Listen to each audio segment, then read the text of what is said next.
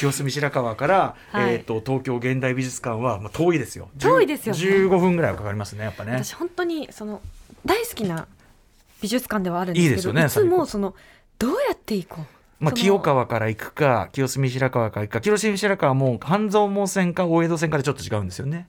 もうなんか、なるだけ仕事の後に入れて、うんうん。マネージャーさんに連れて行ってもらい だからそうすると逆えにどうやって覚えないでしょそれ。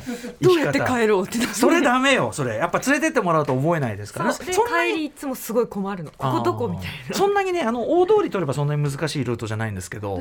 はい。あ火曜日です宇垣さんよろしくお願いします。お願いします。な名乗ってもいないっていうね。火曜日が始まうん始まってないな。火曜日はだいぶ前から始まってだいぶ前からす始まってるけど佳境になってまいりました。そうです。18時間ぐらい経ちました。えっとその情報ありがとうございます。あの私本日25日にですね、はい念願のクリスチャンディオール店、まああの宇垣さんも無事チケット取られたというそうことで。なんですちょっとね、うんあのもうんちょっと後に取る行くつもりです。ね、よかったよかったよかった、はい。だからあのそうなんですよ。だから私がすごく意地悪に自慢してるみたいな感じにならないでもういいってことで。ぐぬぐぬ言ってたんですけど、うん。そんなつもりはなかったんですよ。そんなつもりはなかったのになんか満面の笑みになってしまいまして。いやなんかそのは。恵まれたもののなんか空気を出していたから、ああそれは残念ですね。いやよかったよかった。取れてよかった。ね。あちなみに会場にね会場っていうかはいその,、あの入り口のあたりチケット取られたりにやっぱりなんかね年間パスポートってあったじゃない、うん。それのなんか不当転売のなんとかかんとかみたいな書いてある。んだからそういうだってそうだよ。だって7分で売り切れてたやっぱもん業者入りますよこうなると。7いよ。いよよ。あいつら本気なんで。びっくりしちゃったもう私。ダフビジネスとかはダフビジネスとかが一番何がいけてるかに一番敏感なんで、あいつらにね聞くと厳しいよだからそういうあの工業の話、ね。ああもうねなんとかもう入んない。みたいな。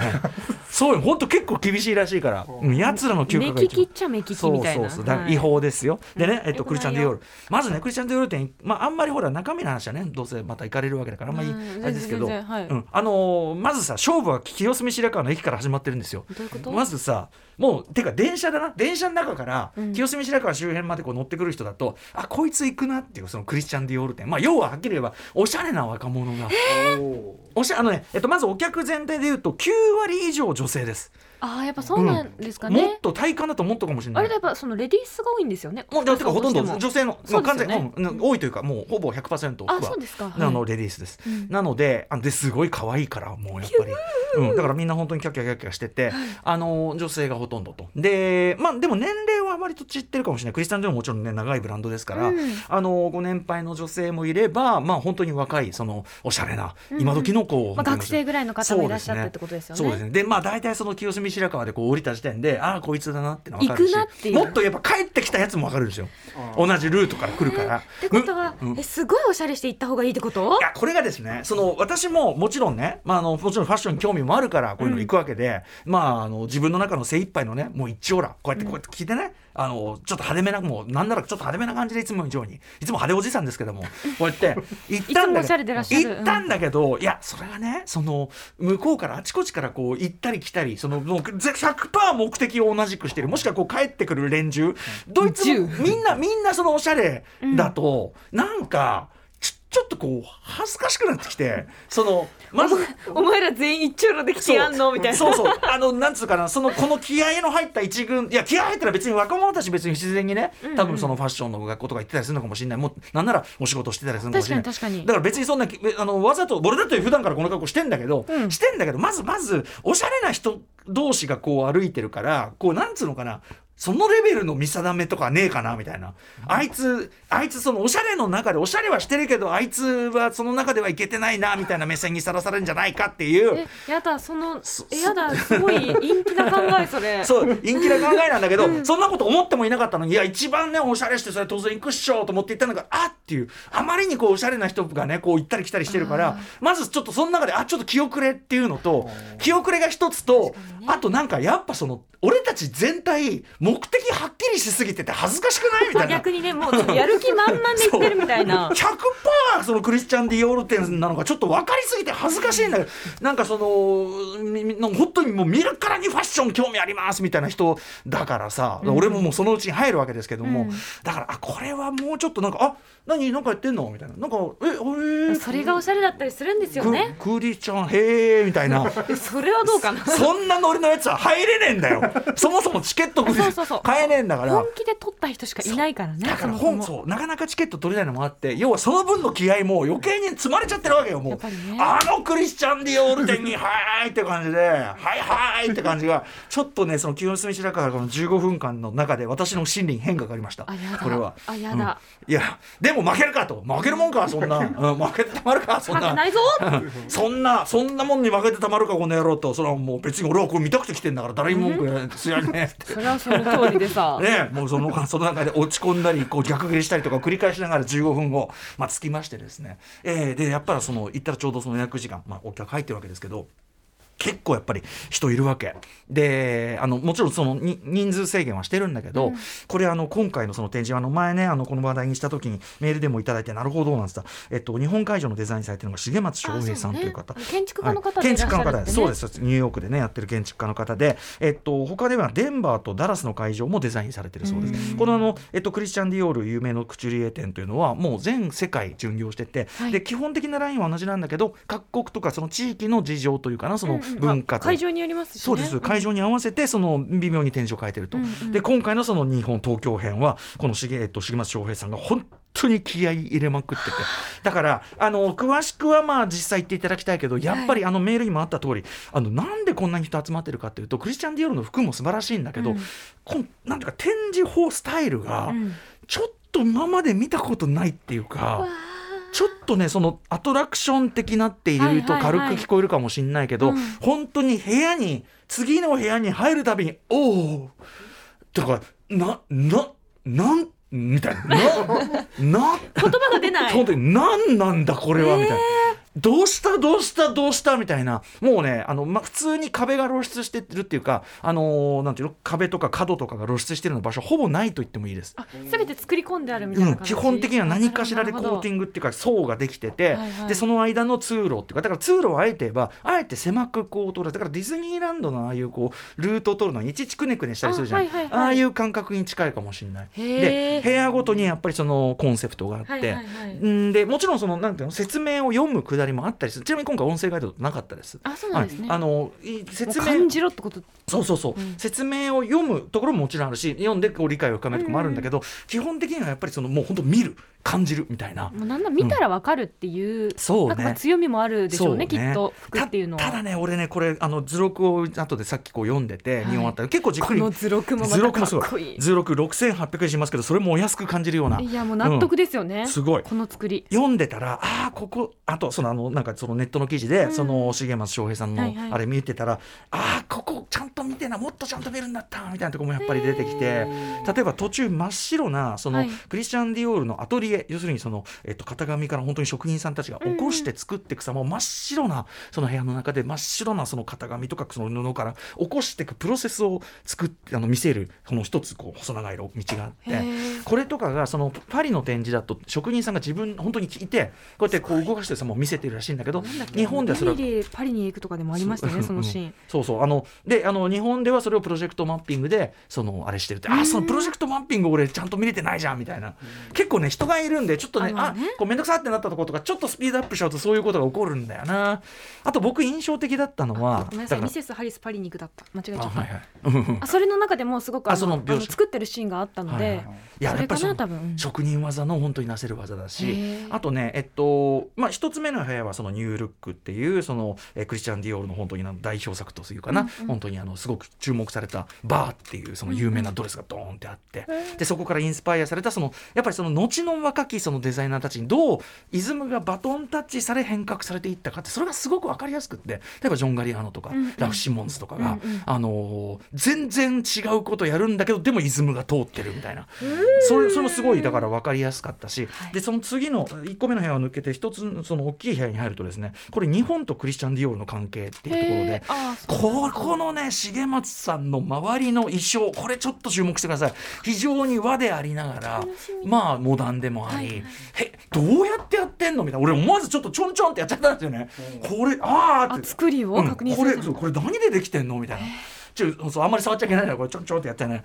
でそこであのクリスチャン・ディオールは日本のあのせ西洋のそういう有名なブランドの中で初めて日本でこう、えっと、カネボウと大丸と契約して、うん。えっと、本格的に進出した初の西洋のその本格ブランドなんですね。であのその時のその時のね普通に雑誌記事とかその資料記事的なもんめちゃくちゃ面白くって、うん。あの本当に1954年とかだからまだ割とねそんなに段階からそうそうそう。戦後じゃんっていうだからねいろんなこうこうねあのなんていうのこう服を作ったりディオールの服を作ってるところがもう思いっきり日本家屋な感じの中で。でなんか外国のその白人のモデルの人にこう着せてるやつとかであの日本でその起こしてやったやつもあれば今度はクリスチャン・ディオールチームが本当に全員ちゃんと来てショーをやる様であるとかみたいなのが当時の記事とか資料で俺はここすごい面白くてここはすごいじっくり見ちゃいました。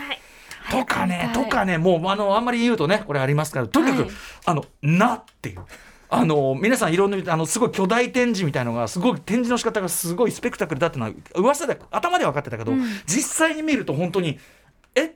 なこ？なみたいな。そんなに？うん、であのねこれ撮影が結構太っ腹でなんか結構かなり全面的にみたいですね、はい。うん。だからまあこの映えというのもあって皆さんねそのあのご自身も入れながらとかいろんないろんな中で、まあ、それは楽しくやってていいんだけどでもさその俺はさいやそんなねパシャリパシャリもいいけどここに現物があるんだからちゃんと現物をね現物をこう網膜に焼き付けるべくこうやって見なきゃ見なきゃみたいなもう目で見ろ記録しろと。うえーってこうやってこうグーって見て俺は撮るもんかこの絶対撮らねえこんなもんみたいな。撮ってたまるかみたいなバカ野郎みたいな思いながら、うん。うんやってたんだけどあの吹き抜けのその一番今回スペクタクルなところ、はいはい。吹き抜けの部屋に入った途端もうあ無理っつってもうパシャパシャー。パシャーっつって。これは見てくれびっくらこいた。あとね鏡の使い方とかうまいですねやっぱね。でこれ重松さんなんかインタビュー読むと今は鏡がなんかそのなんだっけなあのコンプ畳めるっていうのかな。すごいでっかいこんな鏡無理でしょって思うんだけど、うんなんか今その畳めるっていうか元はだから多分薄いんでしょうね。それをなんかこうやるような技術があるらしくってそれもうまく使ってるから正直部屋に入った時にクラーってするような時もある。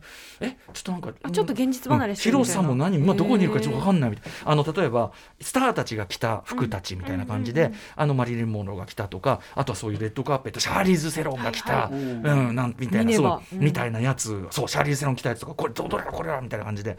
あのローレンローあれえージェニファー・ローレンスが着たみたいなやつみたいなのが並んでるとことかもなんかちょっとねちょっとなんかどこに立ってるか分かんなくなるような。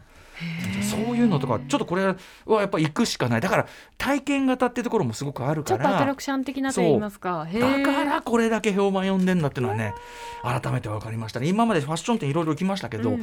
こんな見せ方はちょっとやっぱりないかも。見たことないかもいやちょっと。もう本当早くうん早くチケット取った日になんないかな。クラックラチケット取った日。早く行きたいな。あのねクラックラするから、うん。本当にあのあれですよ目のあの展示じゃないけどちょっと体力いるかもしれないんでね。あね今日ちょっとお疲れの様え子、体調はちょっと万全な状態で行っていただきたいなと。わかりましたええわかりました。うっかりするとねあのなんだっけ非常にはっきりとわからない点言った帰りみたいに私体調欠失になっちゃう可能性があるそれは相当よ。優れたアートを見ると入院という可能性がねでも私もあの後は若干気持ち悪そうでしょ。くなったそうでしょ。あの何もかも疑ってかかってた。そうそうでしょ落ち葉の場所が一緒かもしれないみたいな。真のアートというのはこのようにですね人を病院送りにしかねないものだという そういうことなんですね。いや阿久ちゃんあのとにかくブランドのなんていうかな歴史とかイズムっていうのが、うん。あの出てみる頃頃にはすごくもうはい体感的に入っちゃってるというか一貫してるものと革命したもの、うんうん。やっぱりジョン・ガリアーノとかすごく最初はすごい非難されたらしいんですよね。うんもともとパンクな人だから僕なんかストリートブランドの時のジョン・ガリアーノの時にさこう出てそういう人が出てきたっていうのから知ってるからえクリスチャン・ディオール入んの？みたいなね。感じだったんで、まあ、そのだからそれがいかにこうなんていうのでもこうちゃんと技術みたいなのを守ってこうやってやったかとか非常に勉強にもなりました。ラフ・シモンズのあとスーツとかめっちゃかっこいいねすごいかっこいい。これも皆さんぜひねそうですね。チケット取れたら頑張って取ってて。取って。取って精一杯のおしゃれをしわかりました。清か清澄白河もしくは白河もしくはきえー菊えー菊川からはい。ねこういろんな自意識との戦いをうん。どんな格好していこうかな、ん。わあわあわあちょっと考えてアあでもかあシックスジャンクションおおびっくりした。始まったのか。あの会場に行ったらそれはあのクリスチャン・ディオールの服が圧倒的なんでそこまではーあそっか。はいそんなこまでの戦いね。ええ。他のやつよりずっとおしゃれだから。After Six Junction. えー、と4月25日火曜日時刻は今6時10今5分に着々と向かっているところです。ラジオドッキの方もラジコドッキの方もこんばんは。TBS ラジオキーステーションにお送りしているカルチャーキュレーションプログラムアフターシックスジャンクション通称アトロク。パーソナリティは私ラップグループライムスター歌丸です。そしてかやパートナーの宇垣美里ですそんな宇垣さんもさっきあのニュースでもちょっと報じられてたような、あそうなんです。歴史的な舞台を ご覧になったんであ言ってたってね言ってましたけど。何言ったんですか？そうなんです。あのラマンチャの男という舞台を見に行ってまいりましてですね、はい。これはえっ、ともう何年？やってらっしゃるんだろう。もうものすごい長いことやってらっしゃってあのそれのまあ最終公演という形で行ってきたんですけれども、うん、ファイナル公演。で、えーと横須賀芸術劇場というところで。これよく行けましたねこれね。ね、ちょっと本当に運よくチケットが巡り合わせでちょっと手にすることができまして、いいですね間違いない。松本白鸚さん50年にわたり演じ続けてきた。そうだよね。だってなんか、うん。ラマンチャの男っていうとやっぱり松本白鸚さんのさんのイメージありますよ幸四ね郎さもうといえばっていうところだと思うんですけれども、はい。もう本当に素晴らしくって。もう気合もね当然最終日となりますとね。千秋楽だったんでっていうのそれはもうその演じてらっしゃる方もそうですし、正直客席ももうなんかもうなんか座った瞬間から後ろのおば様が、うんもう泣いちゃいそうももうう泣いちゃいそうってずっとおっしゃってて。そりゃそうでしょうそりゃそうでしょう、私ずっと見てたのみたいな感じの方がいらっしゃってであの、ね、ご体調のこともあるし大丈夫かなっていうふうにもちろんみあの思って見てる人もいたしっていうのもあると思うんですけども、はい。本当に素晴らしくってそのうんそれぞれの年齢だからこそ出せるものたくさんあって例えばええマチルダはあの子供がやるからこそあの無垢な良さがある、でもやっぱラ・マンチャの男、まあ、いわゆるドン・キホーテですよね、えそのまあ死に近いところまで来たうん。老いた男の、ん。それでもそれでもなんかこうあるがままじゃなくてこうありたいって生きていくんだっていう、その強い気持ちっていうのはもうはい。なんて言うんだろう、50年間やってきた白鵬さんにしかやっぱ出せない気迫というか凄みというか、うんうんうん。もうなんて言うんだろう立ってるだけでなんかこう圧倒される何かがあってまたで、でもなんかこう歌声ってすごく朗々としてらっしゃってなんか歌ってる瞬間だけ大きくなってるような気がするんですよおーそれねは。すごいな。それぐらいそのやっぱ素晴らしいもちろんそのちょっとヨロヨロしてる感じの演技もして、あまあ、うん。もうほぼもうちょっとで死にますみたいなシーンもあるんで、うんなんですけどもなんかそれも含めてなんかあすごいものを歴史的な瞬間を私は見ているっていうはい。ものをすごく浴びたような気がしますしまたね50年間かけてさ本当にそうなってきたっていうここまで来たねっていう感じがね。老けメイクしてさそうやってやるところから始まって、そうもうもうもう。本当に体現するところまで来たみたいなことですよねでまた松たか子さんが出てらっしゃるんですけれども、松たか子さんがもういいのは何回も見てるから知ってる。でもやっぱりすごく歌の良さ声の良さももちろんですけど、なんでしょうそのもうもう死に瀕したその死の床についたラ・マンチャの男まああのドン・キホーテを。ドンキホドンキホーテっていうかそうあの、キハーナですね、うんうん。キハーナというまあ主人公。まあなんか三重の構造になってるので難しい、うんうんキハーナのところにこう寄っていって私のこと覚えてるって話すその松たか子さんの姿って多分なんて言うんだろうなすごくこうオーバーラップして見えるというか、ええ。やっぱりこうご家族でいらっしゃるからこそ、なんかあいつか私たちはそして松たか子さんは生きているから私たちは絶対にいつか白鵬さんを失ってしまうんだけれども、うんうん。でもあこうやって残っていくものが確実にあるんだみたいなものをすごくこう見られるわけもないものを見せてもらってるみたいな感じがしてもうなんかこう圧倒されてしまいましたしうんうん。あのあと上条さんというあの老名主の役で出てらっしゃる方がいらっしゃる上上条恒彦さんという方がいらっしゃる、この方もまた素晴らしくって、この方も83歳でいらっしゃるんですけど、えもうやっぱなんかこう重ねてきたからこそのなんて言うんだろうな、厚み、ええでまた三丁っていうあのなんて言うんでしょうお付きのものの、をやってらっしゃる駒田さんっていう方ももうなんかこの二人が手を携えて歩いてるだけで泣いてしまいそうっていうぐらいこう大好きなのが伝わってくるんですよね、うんうん。もう本当素晴らしいもの。を見たなって思いますし、でそのもう最後まで演じきった白鵬さんが命ある限り芝居を続けますとおっしゃった時のこの言葉の重み、うんうん。